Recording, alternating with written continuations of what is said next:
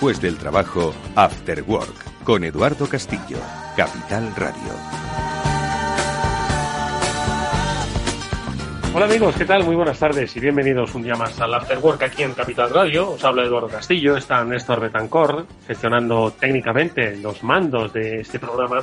Y hoy, como es habitual, vamos a tratar de hacer una lectura económica, una lectura en clave económica, pues de nuestro camino, nuestro andar hacia la nueva normalidad. Ya tenemos por lo menos el eh, principio de ese decreto que va a marcar cómo va a ser nuestra vida, por lo menos hasta la aparición de una vacuna. Eh, de momento tampoco ha habido excesivas novedades, salvo la confirmación de un comportamiento que ya por otro lado venía eh, anticipándose, sobre todo cuando hemos ido desescalando ¿no?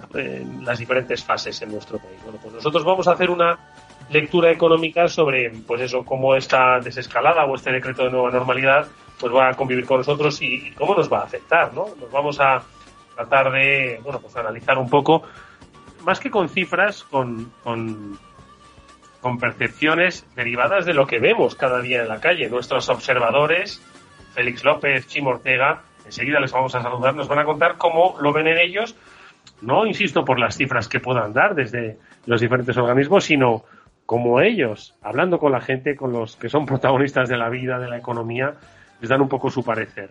Eh, un parecer que, por otro lado, y también lo hablaremos luego, no, no, no, afecta mucho a la bolsa. No sé si recordáis, hace ya tres meses, cuando todo esto comenzó, eh, de hecho, este programa eh, se dio 30 minutos de su programación habitual para el desarrollo de la bolsa. Eran momentos complicados, la gente necesitaba consultar a los especialistas. Bueno, pues hoy la bolsa parece que de COVID tiene muy poco que decir.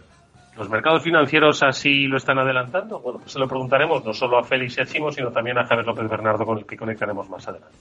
Así que nada, si os parece, vamos a empezar ya saludando a nuestros amigos pues, para ver qué opinan sobre cómo la economía a discurrir en esta nueva normalidad.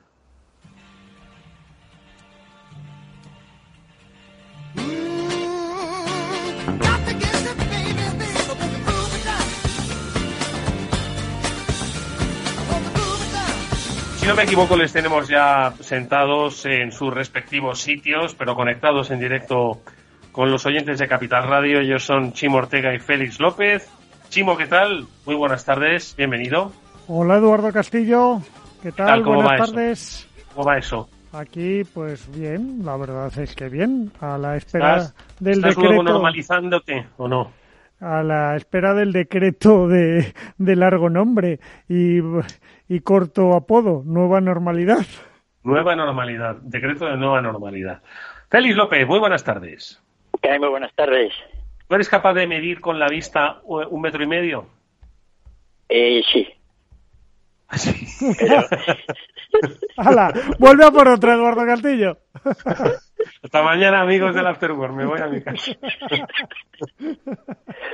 pero es que yo siempre he tenido especial, especial habilidad midiendo distancias.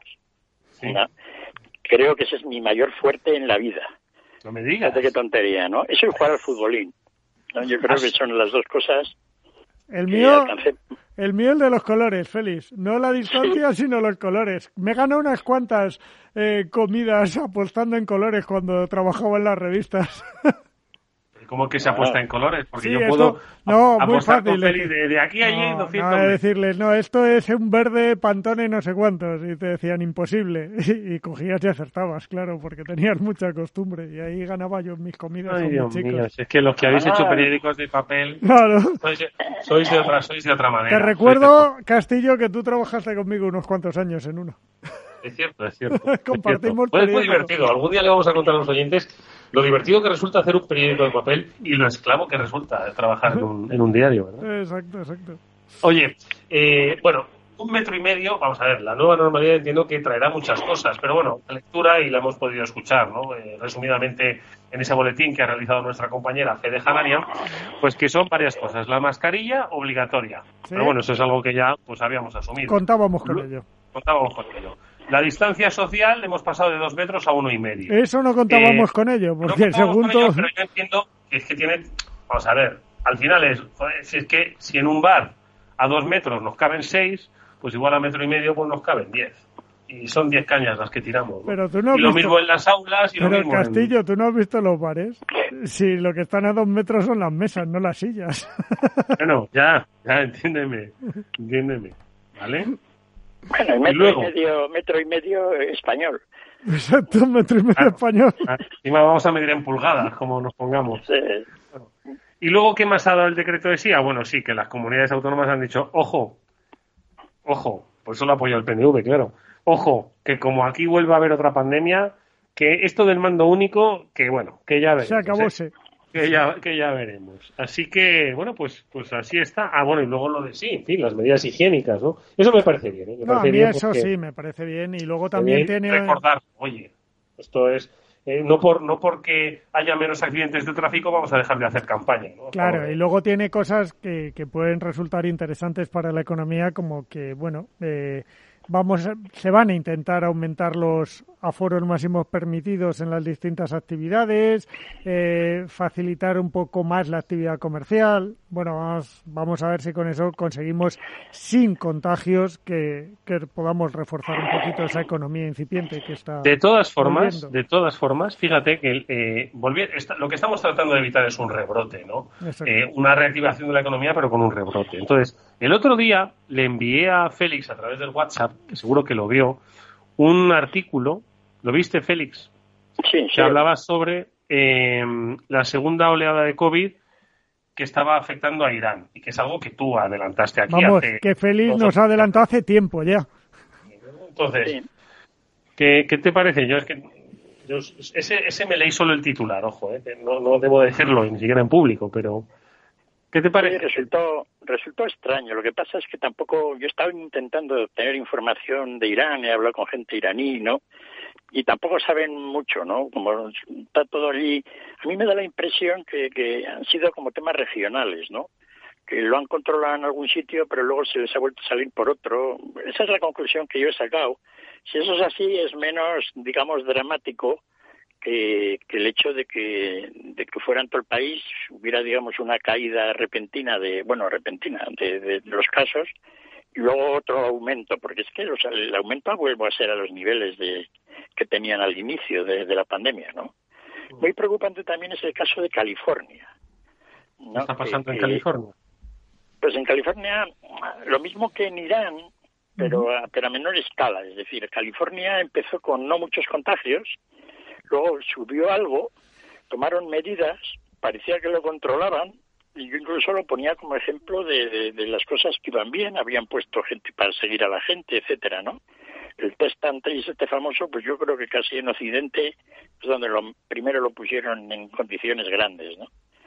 Nuevas, ¿no? Y, sin embargo, pues ha vuelto a haber un repunte y no acaban de controlarlo. Tampoco es que se les haya, digamos, subido mucho, mm. pero así como en Nueva York han tenido un pico tremendo y en Nueva Jersey, pero ya lo han controlado más o menos al estilo de Madrid, pues en, California no, ¿no? Y entonces es un poco extraño todo eso, ¿no? En un sitio donde en principio pues había medidas razonables, ¿no? No, el coronavirus es todo una historia, ¿no? A nivel a nivel de, de, de, de, ver que, a qué se debe, ¿no? Y cómo afecta y cómo afecta a unos sitios y otros, ¿no? Claro, ¿Eh? en, en, nuestro país mismamente, Félix. Es decir, yo todavía me sigo preguntando cómo en Madrid ha habido tanta virulencia y, y, en otras comunidades, no es que no haya habido, pero que de alguna forma, es decir, España es un país de mucho contacto y donde Madrid es el centro y en Madrid entran y salen cada día muchísimas personas, ojo, muchísimas. en, el caso, en el caso de Madrid y el resto de España se explica también bastante bien, ¿no? Y con, con explícamelo, pues explícamelo, que yo no lo he pillado. Bueno, este es un virus que, que en sus inicios, ¿no? Pues tiene un nivel de contagio altísimo, ¿no? Es decir, cada tres días dobla el número de, de contagiados. Entonces empiezas con unos pocos cientos a mediados de febrero y se doblan. ¿Qué ocurre? Pues que en el resto de las comunidades autónomas de España, pues afortunadamente no había contagios. O pese a que ha habido movimiento interno y todo eso, ¿no? Los contagios son todos locales, básicamente, ¿no? Y entonces ahí sí son explosivos, ¿no? Es decir, Entonces, bueno, pues es lo que ha sido, retrasar tres o cuatro días un tema en todas las ciudades que lo han hecho grandes, pues les ha supuesto duplicar el número de casos. ¿no? Entonces, bueno, es, así, ¿no?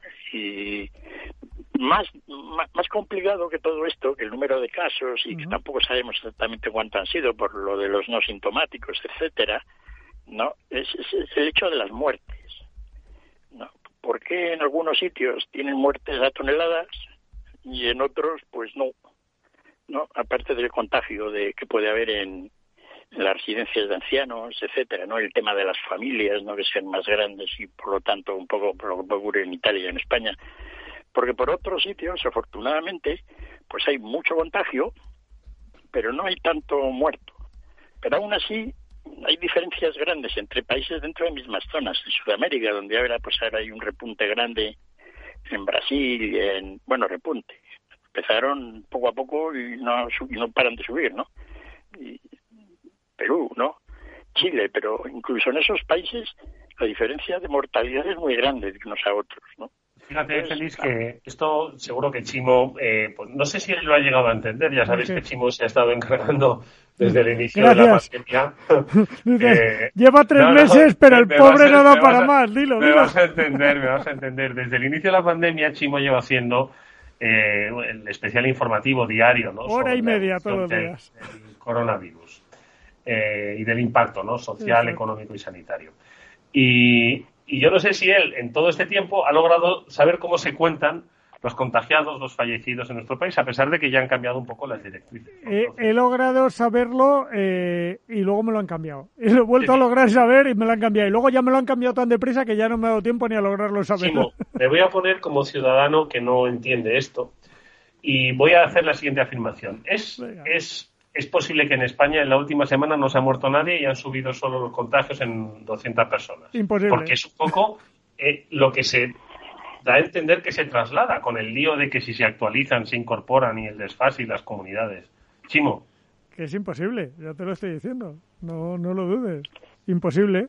Eh, porque luego llegan las comunidades autónomas y te dicen que no, que en Madrid se han muerto ocho personas. Pues 0 más 8 son 8. Y hay 17 comunidades autónomas, más dos ciudades independientes, 19 territorios que, que pasan cifras. Si solo uno dice que tiene 8 y los datos son 0, es imposible. Blanco y en lechera, como dice el refrán, vino tinto. ¿Qué que te diga? Imposible. He estado esta mañana un ratillo tratando de estimar los muertos diarios de la última semana, ¿no? Y pues alrededor de 60 al día, como mínimo. Para que veas. Entonces, sí, entonces, no sé por qué el gobierno nos oculta los muertos. Pues porque tenemos que ir muy rápido, porque tenemos que llegar, y esto, acordaros que os lo, que os lo dije cuando los territorios empezaban a estar en fase 1 y cuando se le negó a Madrid, eh, ¿os acordáis de esas dos semanas que Madrid se retrasó?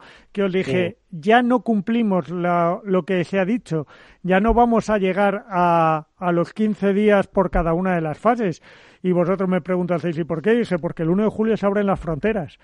Posteriormente se anunció que el 1 de julio se abrían las fronteras y que no podemos estar en, estado de alerta y que los territorios tienen que estar abiertos para los turistas. Entonces, ¿qué va a pasar? Porque vamos a correr mucho y que hay, todo lo que impida correr mucho, pues no hay que hacerlo muy evidente porque la imagen del país y del turismo está en juego y hemos decidido que eso es lo más importante en este momento si conseguimos que no se nos vaya de las manos lo otro, que es la crisis sanitaria.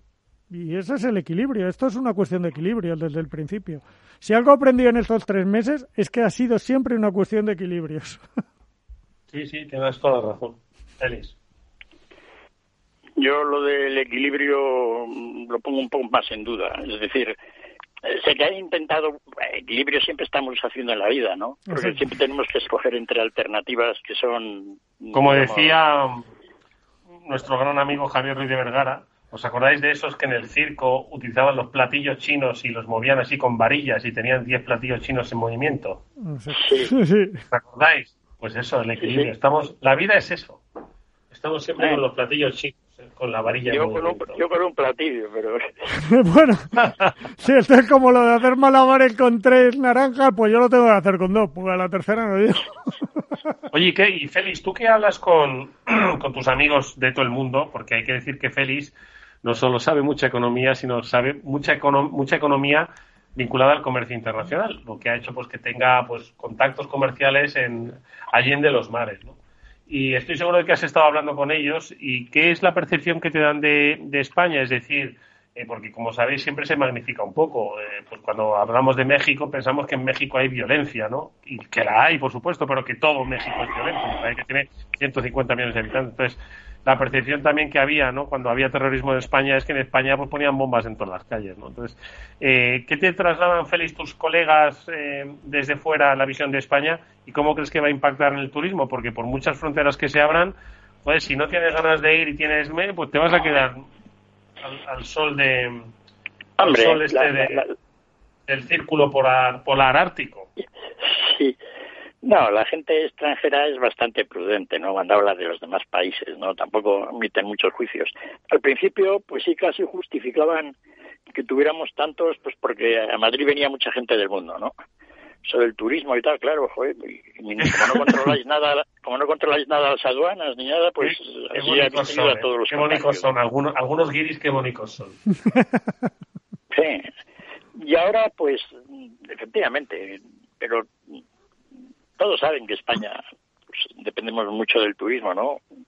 Y de alguna manera, pues sí pueden estar pensando de, que nos va a afectar más, ¿no? Esa es un poco la idea general que también se sale de todo, la gente comenta, ¿no? No hay mucho. La verdad es que estamos todos respecto a todo en el mundo bastante prudentes a la hora de, de hacer comentar nada, ¿no? Salvo un poco la mala uva inicial que había contra los chinos, el resto el resto de los comentarios pues han sido pues un poco el tema de Suecia, ¿no? Que por qué son, por qué tanto pues en Estados Unidos como en Inglaterra lo hicieron tan tarde, ese tipo de comentarios, ¿no? Un poco lo que aparece. Mm. Ahora veremos, yo estoy más preocupado ahora y estaba un poco viendo pues esto de la nueva normalidad que decíais, pues cómo es ya en otros sitios, ¿no? Donde nos llevan ventaja, ¿no? Como en China, ¿no? Donde pues están en nueva normalidad desde hace mes y medio, ¿no?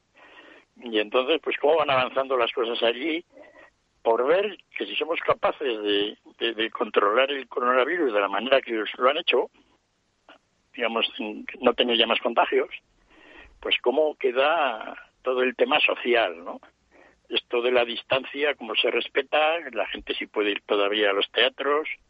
Y bueno, hay datos prometedores ya eh, dentro de lo que es el tráfico aéreo chino interior ya alcanza el 70% de lo que alcanzaba hace un año es decir que que bueno pues ya es mucho verdad mm.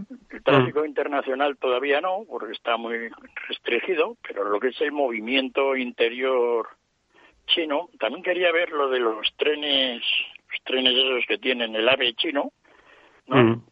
También como andaban de capacidad, y todavía no tengo los datos, pero yo creo que mañana los tendré. Y, bueno, pues para ver un poco cómo la gente se va moviendo, ¿no? Está claro que en España, pues con la idea de que los aviones se tienen que llenar, pues lo del metro y medio ese no, no va a funcionar en el espacio, ¿no? en la tierra sí, pero en el aire allí, allí los metros se miden de otra manera.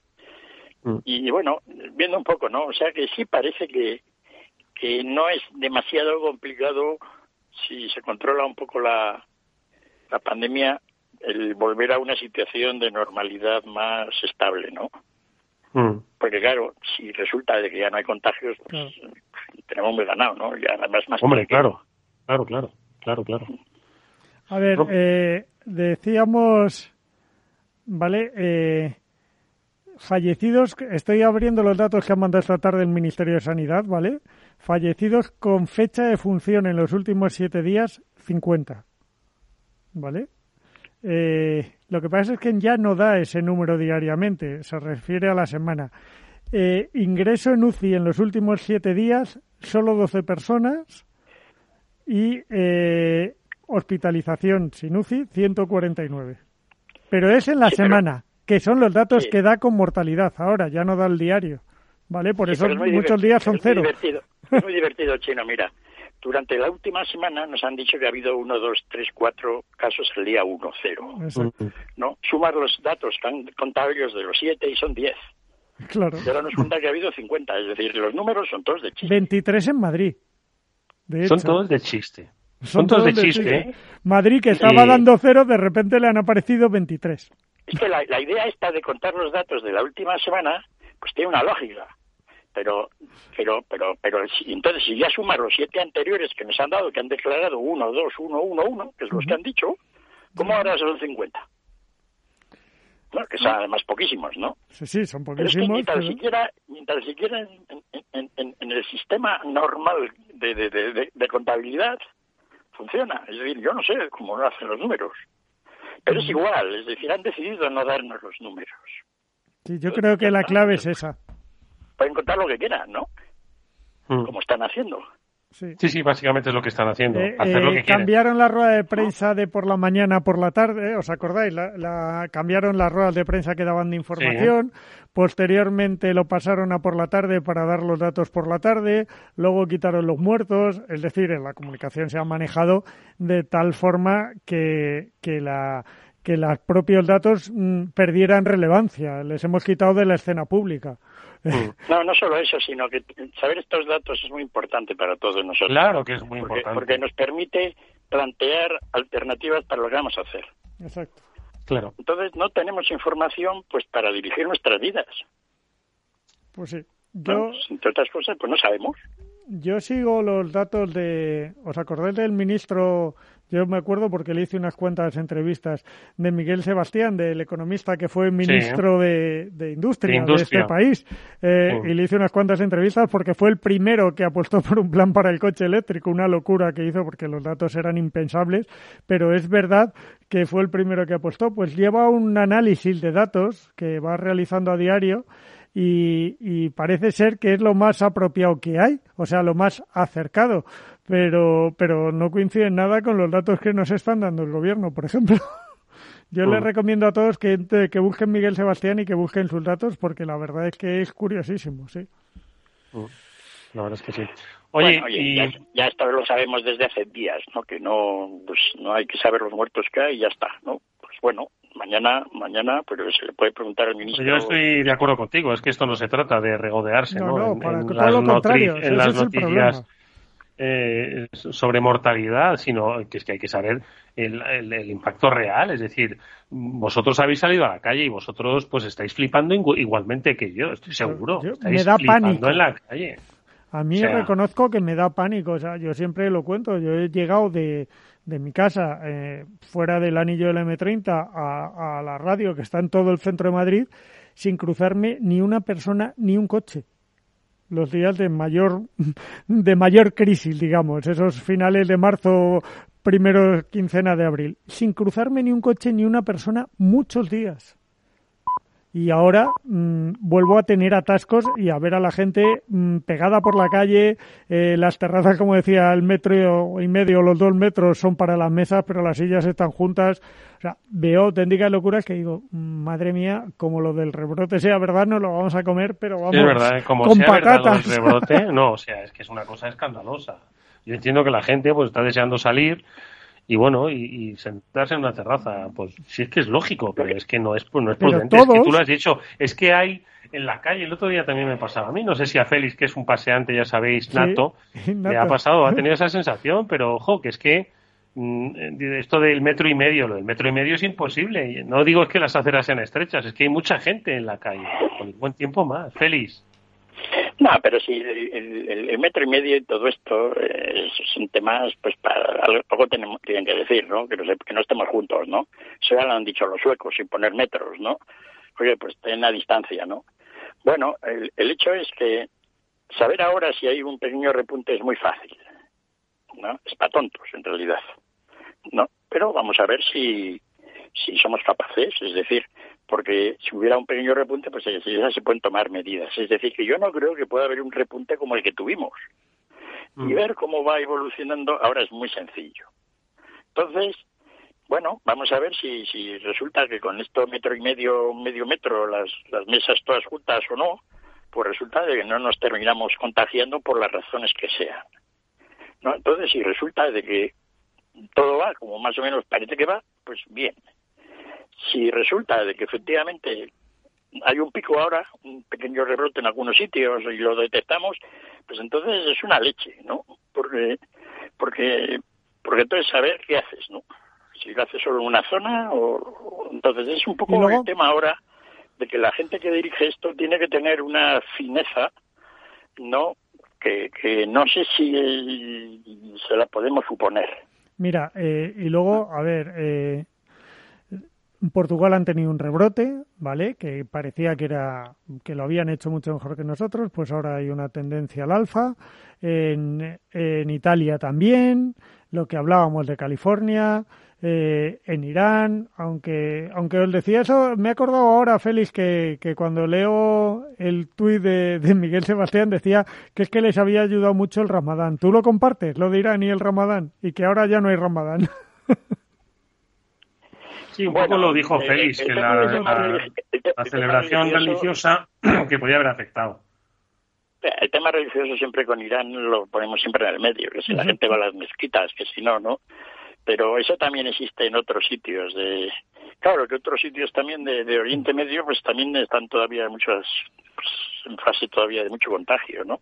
Claro, es que Sudáfrica, por ejemplo, está descontrolada, Latinoamérica está absolutamente descontrolada. Es que eh, ayer, me parece que fue, la Organización Mundial de la Salud decía que estábamos en el peor momento de la pandemia. Aquí parece que ya hemos salido y que estamos todos sanos, pero la Organización Mundial de la Salud decía que estábamos en el peor momento de la pandemia y, parece que se nos olvida. Ya eh, os recuerdo que al principio de la crisis mirábamos todos los países, hacíamos un repaso, que si cómo va Italia, cómo va, cómo va el ranking, quién está más contagiado, quién menos. Ahora solo nos miramos a nosotros mismos porque podemos salir a las terrazas. Y no os digo nada cuando empiece el fútbol, ¿vale? Yo tengo amigos en Alemania eh, que les pregunto que qué tal va la cosa y desde que hay fútbol no se habla del COVID. Desde que está el fútbol se ha dejado de hablar del COVID, solo se habla de fútbol, dices. Pues eso, luego le vamos, le vamos a pedir a Néstor que para la vuelta nos recupere una interesantísima canción eh, que habla de esto, de que ha vuelto el fútbol. Vamos, si os parece, hacer una pausa para la publicidad y volvemos enseguida, que es hora de hablar de los mercados y de por qué estos, pues otra vez vuelven a mirar con optimismo a esos eh, niveles alcistas. Nos lo va a contar Javier López Bernardo. Hasta ahora. Eduardo Castillo en Capital Radio. After Work. Están aumentando los ciberataques a empresas y nosotros trabajando la mitad desde casa. Imagínate la protección que tenemos. Aquí contamos con las soluciones de ciberseguridad de OnRetrieval. Nos aconsejaron desde el principio y diseñaron un plan para proteger toda nuestra red. Y eso que la mayoría teletrabajamos. ¿Y estáis tranquilos? Claro. Nos gestionan la seguridad de forma remota, previenen ataques y robos de información y además son especialistas en recuperación de datos. OnRetrieval, soluciones de ciberseguridad para su negocio. Llame al 900 900 381 y pregunte por la promoción Capital Radio y OnRetrieval. Si llama este mes, le haremos una auditoría de seguridad totalmente gratis. Vamos, ahora hay pista libre para volar a la península Baleares y Portugal desde 19 euros, a Canarias y Europa desde 29 euros, a Estados Unidos desde 99 euros y al Caribe, Centro y Suramérica desde 219 euros por trayecto, con la máxima flexibilidad en cambios de fechas. Consulta condiciones en ereuropa.com. Air Europa cuando quieras. Hola, soy Leopoldo Abadía, autor de La Crisis Ninja, y quiero hablaros de lo normal. Lo normal es que cuando compramos algo sepamos cuánto tenemos que pagar, ¿no? Pues eso mismo debería suceder a la hora de invertir. Por eso me gusta Finanbest, comisiones bajas y claras, sin letra pequeña. Entra en finanbest.com y descubre que lo normal es extraordinario. Lo normal es Finanbest. El próximo 17 de junio, webinar de inversión en Capital Radio. Nos acompañarán Pilar Bravo, directora de Relación con Inversores y Desarrollo de Negocio de GESConsul, Josep Ayarri, director de Gestión de Activos y Análisis de Arquia Profim, y Luis Martín, director de Ventas de BMO Global Asset Management. Desvelarán las claves y las oportunidades de inversión en los mercados. Reserve su plaza para esta jornada conducida por Luis Vicente Muñoz en el mail eventos@capitalradio.es y recibirá el enlace para acceder al webinar. El 17 de junio a las 17 horas, webinar de inversión en Capital Radio. After Work con Eduardo Castillo.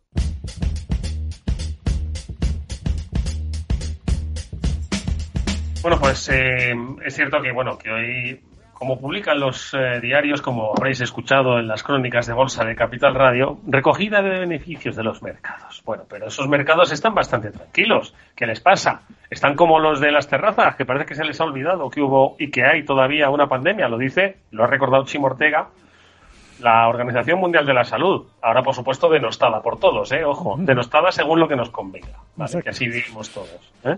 Ahora que resulta que va a admitir a los probables como muertes eh, directas del COVID, pues a aquellos que les gusta sumar, les va, les va a gustar lo mes. Pero bueno, no me quiero desviar del tema. Los mercados financieros. ¿Que ¿Qué les pasa? ¿Que no, ¿Que no tienen miedo de nada? Se lo preguntamos a Javier López Bernardo. Javi, ¿qué tal? Muy buenas tardes. ¿Cómo estás? ¿Qué tal, Eduardo? Buenas tardes. ¿Cómo estáis todos? Más, más tranquilo, ya pues has vuelto a recuperar el, el, el, el color. Le veo, como Chimo es experto en colores, yo no sé si la palidez de los primeros momentos de la pandemia, que, que, que Tú mira que eres un hombre frío, ¿eh? Pero tenías cierta palidez en esos momentos de la pandemia por ver qué estaban haciendo los mercados. Un, ¿Qué color era eso, Chimo? Un... Blanco como la leche, debía un ser. blanco nuclear, ¿vale? Javi, ¿has ido recuperando ese color o no? Como, no- como, como ahora podemos salir de casa, no pues nos da algo más el sol, ¿no? Claro. Es una ventaja. Sí, bueno, la verdad es que los mercados, la manera de definirlo, eh, lo- los libros de historia lo recordarán así, ¿no? Es uno de estos e- episodios de, de maníaca especulación, ¿no? En el que básicamente la gente, pues, eh, eh, en vez de tener miedo a perder dinero, que es lo que debería tener ahora mismo tal y como está la situación económica, ¿no? Y, y- y- y el, y el futuro a corto medio plazo, ¿no? La gente tiene ahora mismo dinero de no ganar dinero, ¿no? Eh, eh, que es, que es, que es, es- una frase muy famosa entre la cultura anglosajona, ¿no? Entonces estamos viviendo pues, algunos de los de los episodios que ha habido más rocambolescos en los 300 años de, de un poco de historia de los mercados bursátiles, para que os hagáis una idea. Pues Eh, venga, eh, empieza el anecdotario de los episodios rocambolescos.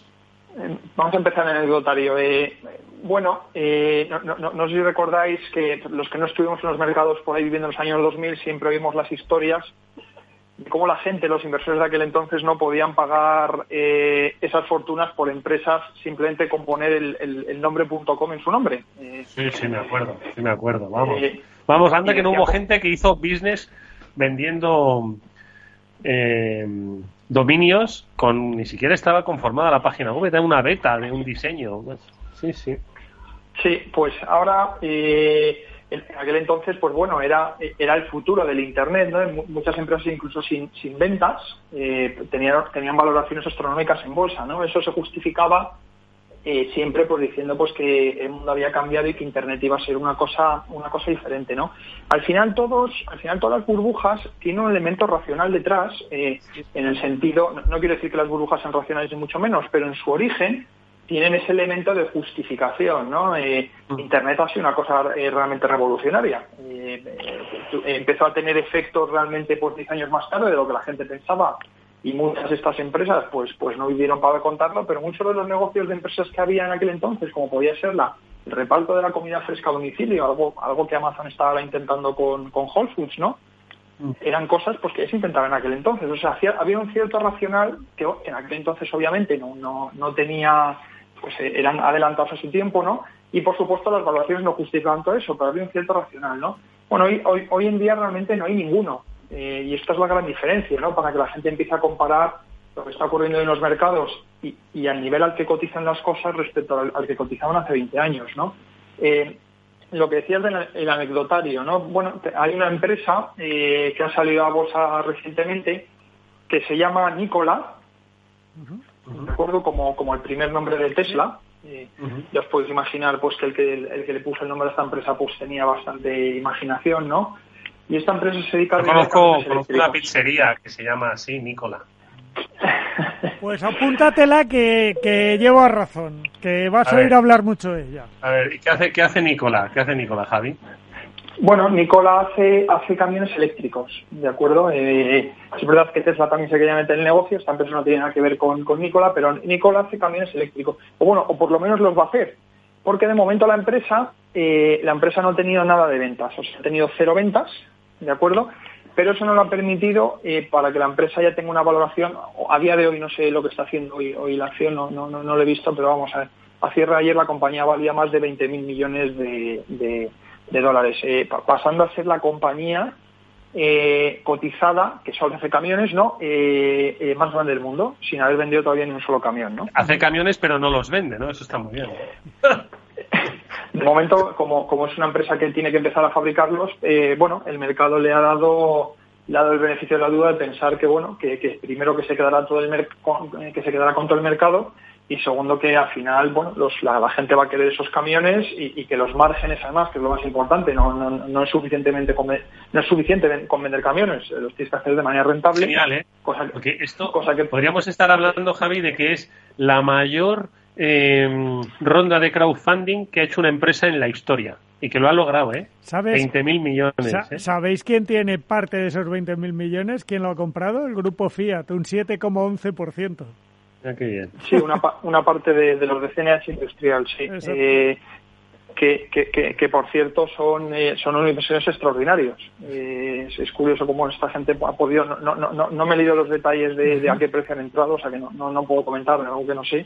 Ajá. Pero simplemente comentar pues, que esta gente tiene un, eh, un, un, un- historial extraordinario, ¿no? Y son, y son gente con, con la cabeza muy fría, ¿no?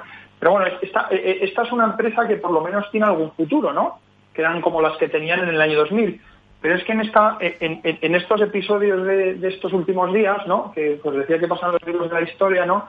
Ya hay empresas eh, que sabes que no van a tener ningún futuro eh, porque te lo, te, te- te lo, te lo dice un juez casi básicamente, que son empresas que están en quiebra eh, que, acaban de entrar recientemente eh, y que cada día han empezado a valer más, ¿no? Por ejemplo, el caso más paradigmático es la empresa de alquiler de coches Hertz, que todos cuando habremos ido de vacaciones la habremos, la habremos cogido, ¿no? Hertz entró hace unas semanas en, en lo que llaman los americanos el capítulo 11. El capítulo 11 es, es- es aquella parte de la ley para aquellas eh, empresas que están en situación concursal. Es decir, son empresas que, bueno, tienen una deuda eh, insostenible, pero el modelo de negocio podría funcionar. Lo que hace falta es simplemente pasar por los tribunales, que las distintas partes se pongan, se pongan de acuerdo y reducir la deuda y ver Mm. cómo queda eh, la empresa una vez pues, salga de ese proceso. ¿no? Eh, para, para episodios de liquidación de la empresa sería un capítulo 7. Bueno, el caso es que Hertz entró en capítulo 11 hace unas semanas. Eh, cuando las empresas en- entran en capítulo 11, las acciones no dejan de cotizar. Las acciones siguen cotizando, pero generalmente se quedan lo que se llaman los penny stocks. Son acciones que valen menos de un dólar, ¿no? y que son interesantes pues para que pues para que las compran y la vendan los traders no y digan oye pues a lo mejor como son acciones con muy poca liquidez que además no todo el mundo puede tradear por estar por debajo de un dólar pues la gente en cuanto compra unas pocas de estas acciones no lo que ocurre es que la acción sube un 30 un 40% luego cae un 60 es decir son acciones muy volátiles ¿De acuerdo? Pero son acciones además en el que el valor de la empresa como tal, el valor para los accionistas es, es- nada, es ridículo. Son 10, 20, 30 millones y eso eventualmente se va a cero, ¿no? Bueno, en el caso de Hertz, la, empresa llegó a cotizar hace unas semanas cuando anunciaron los planes de reestructuración eh, a 0, a 0,80, ¿de acuerdo? Eh, y ahora la empresa, en, el, en el transcurso por de dos semanas, ha pasado de cotizar eso a, a unos, al cierre de ayer, 5 o 6 dólares, para que os hagáis una idea. Lo que le daría un... que diréis, bueno, jo, ha subido mucho, pero bueno, eso te está diciendo que hay un valor de la empresa para los accionistas, si multiplicas ese precio por el número de acciones, pues, pues en torno a unos 600, 700, 800 millones de dólares, que ya son cantidades que te das cuenta que no, no, no solo es que estén ahí dos o tres personas eh, eh, jugando al casino, ¿no? Sino que hay unos hay unas cantidades de volúmenes Sí, ingentes. sí, muy bien. ¿De acuerdo? Eh, ese es el caso de Hertz. Eh, hay otros casos más paradigmáticos, ¿no? Eh, Ayer, por ejemplo, sin ir más lejos, eh, uno de los mayores productores de gas natural de Estados Unidos, que se llamaba Chesapeake, bueno, eh, Chesapeake ayer anunció que entraba en capítulo 11, ¿no? Eh, Chesapeake es una empresa icónica en Estados Unidos porque fueron, fueron de las primeras empresas, eh, bueno, fue realmente la primera empresa en hacer fracking para extraer gas natural. ¿De acuerdo? Que ahora, pues, ahora en Estados Unidos ya sabéis que hay una abundancia de gas por todo el mundo increíble, so- sobra el gas ahora mismo, ¿no? Bueno, Chesapeake fue uno de los primeros en, en- en la- a principios de la década de los 2000, eh, tuvo, un- tuvo a, un, a un- a un directivo que era, pues, fue muy famoso en la industria, y bueno, Ch- Chesapeake ha pasado una, un historial de penurias, ¿no? Porque con los precios del gas tan bajo, pues la empresa lleva sin ganar dinero pues, eh, pues, pues casi toda su historia en, gen- en realidad. Y ayer, eh, ayer eh, decidió pues entrar en capítulo 11, ¿no? Vale. Chesapeake, eh, Chesapeake la gracia que tiene respecto a lo de Hertz eh, es que Chesapeake también tiene una deuda tiene unos bonos por ahí que, son públicos, o sea, cotizan. O sea, no, eh, eh, hay inversos. Claro, tú, por ejemplo, si, si, tuvieses alguna cuenta en alguna cuenta de brokerage en Estados Unidos eh, un poco más sofisticada que te permitiese comprar bonos, tú en Chesapeake podrías tener la decisión de, oye, oye, o me compro las acciones de Chesapeake o me compro los bonos, ¿de acuerdo? Y los bonos, pues ahí lo que cobrarías es un, es un interés, ¿de acuerdo? y, ya está. Bueno, los, los bonos, obviamente, como es parte de la deuda de la empresa, siempre son instrumentos que, que, están por delante en situaciones de quiebra, ¿de acuerdo? Respecto a las acciones. Es decir, eh, cuando yo cobro antes, ¿o qué? Son los que cobran antes. Claro, primero los que cobran generalmente son los bancos, que es la deuda de primera hipoteca y son los que siempre están eh, más arriba en la estructura de capital. Luego cobrarían los bonistas y luego cobrarían los accionistas. Los accionistas. o sea, que no cobran. Claro. claro, entonces, si, si, los, si los bonistas no pueden cobrar eh, su, su dinero en completo, los accionistas se quedan sin nada. Bueno, los bonos siempre cotizan eh, Perdona toda esta explicación, Eduardo, que ahora verás por qué es relevante. Los bonos siempre cotizan cuando se emiten lo que se llama el par, que es, que es, un, que es, que es 100, ¿de acuerdo? Bueno, si tú ahora eh, ves un poco la cotización de los bonos de Chesapeake, que están por delante del equity, los bonos están eh, cotizando con un descuento del 95%. Es decir, solo cotizan con, a un 5% de lo que valdrían. Los, los bonistas están esperando que de esa emisión de bonos que originalmente eran 5.500 millones, que era lo que había emitido la empresa en bonos, de esos 5.500 millones solo vas a recuperar el 5%, ¿de acuerdo? Que pues, son cantidades ridículas, ¿no? Entonces, si los, los, bonos no pueden recuperar, pues imagínate lo que pueden recuperar los accionistas, aún menos.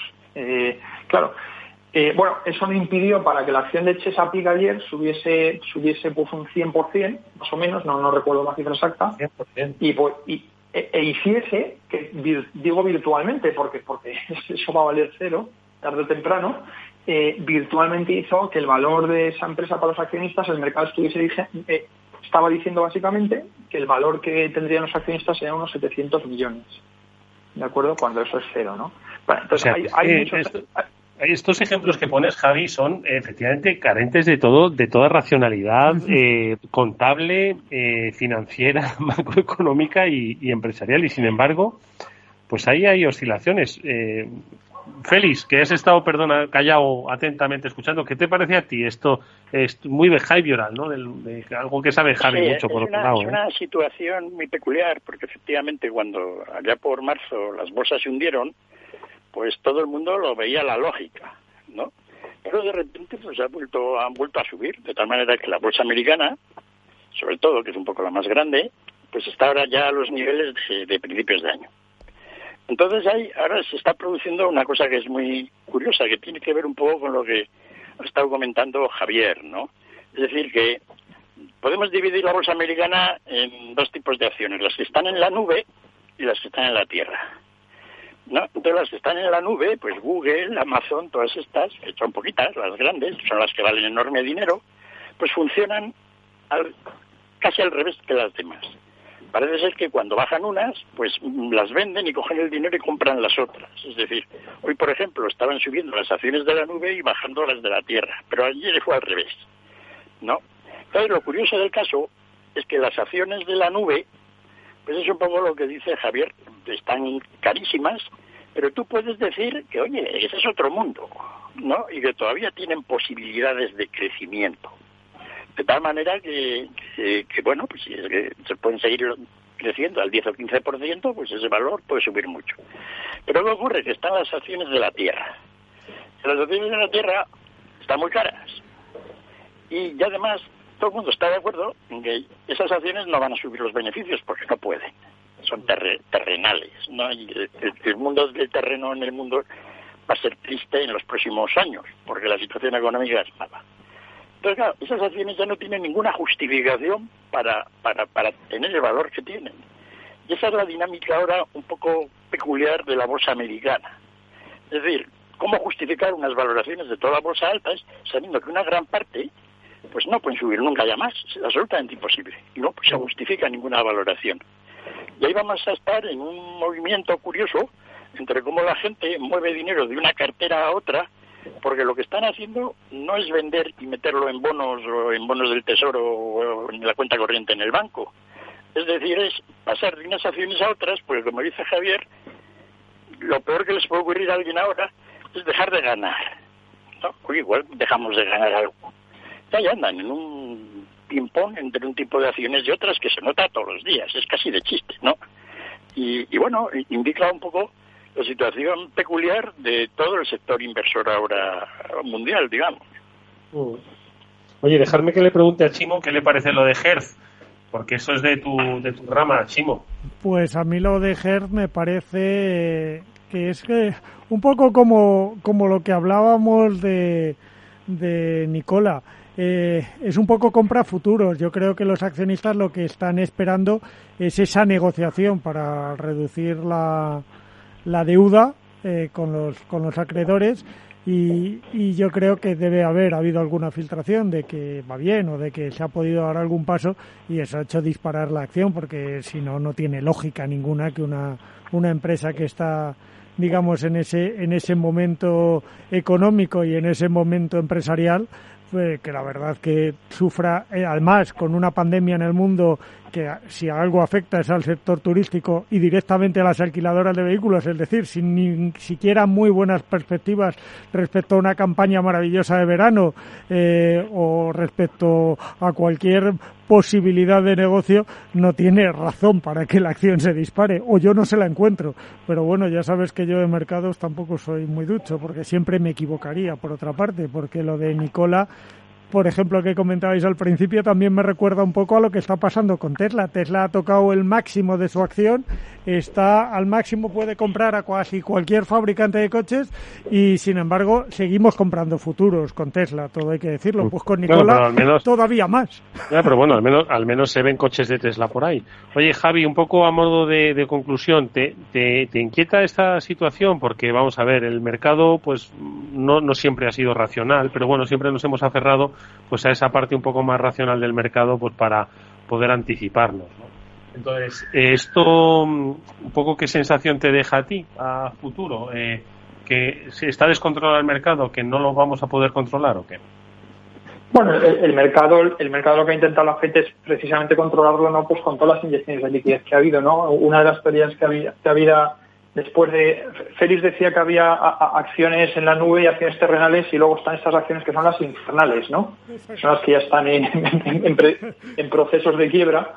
Eh, en este caso, estas no tienen ninguna justificación para, pero ninguna. O sea, es una compañía quebrada y, y, y, vale cero. Es decir, eh, la, la, la, van, la van a tener. De, de, hecho, estas compañías cuando están cuando están funcionando durante un proceso de estructuración y siguen consumiendo liquidez, lo que vienen son nuevos acreedores eh, a darles más dinero y este nuevo dinero está por delante incluso de las deudas de primera hipoteca anteriores a, cuando, a cuando entraron en el proceso concursal. O sea que cada día que pasa, las montañas por delante que hay en los accionistas de CER se hacen cada vez más, más inasumibles.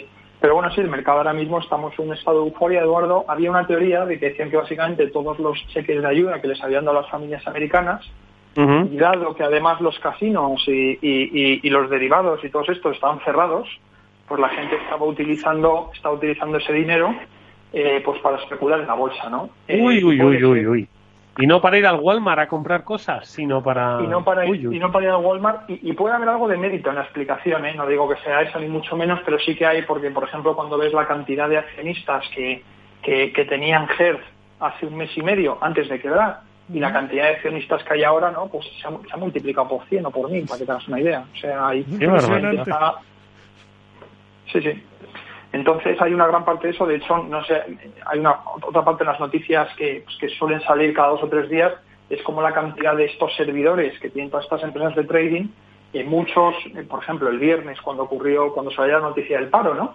Eh, pues la gente, claro, eso lo interpretó diciendo, va, esta es la señal de compra. Los servidores de muchas de estas empresas estaban caídos. no, no se podía operar de la gran cantidad de solicitudes que había.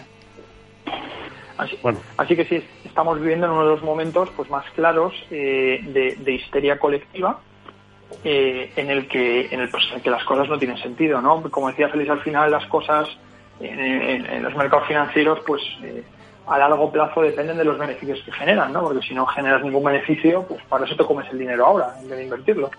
eh, y, eso acabará ocurriendo como en cualquier otro como en cualquier otro momento en la historia no la gente ahora la justificación que está encontrando no es un poco de bueno la Fed me lo comprará no como la Fed nos va a rescatar a todos pues la Fed me lo acabará comprando no pero pero pero no, no, es muy buena idea no porque incluso a este respecto tenemos tenemos experiencias históricas como puede ser la japonesa los japoneses pues ya sabéis que han metido de todo en la economía eh, y más de acuerdo, eh, desde la década de los 90 con todos los programas de quantitative easing del, Banco Central de, Japón y desde, si coges un poco eh, lo, que ha hecho el índice Nikkei ¿no? en los últimos 30 años, hasta hace dos o tres años, la gente seguía en pérdidas y en pérdidas sustanciales, o sea, tras tres décadas.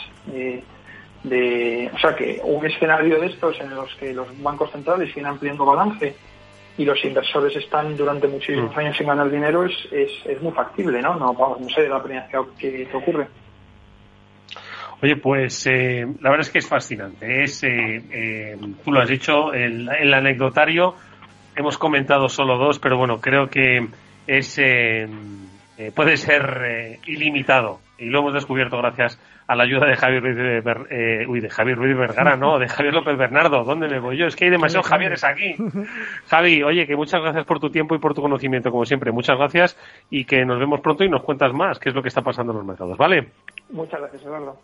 Un abrazo también a Félix López y a Chimortega, que por cierto me preguntabais, eh, bueno, me decíais eso de que vuelve el fútbol, ¿no? Vuelve el pan y el circo. Bueno, pues con pan y circo nos despedimos escuchando esa famosísima canción de Os Mutantes, Pan y Set Circenses. Amigos, gracias. Nos vemos mañana en el Afterword de Capital Radio. Hasta entonces.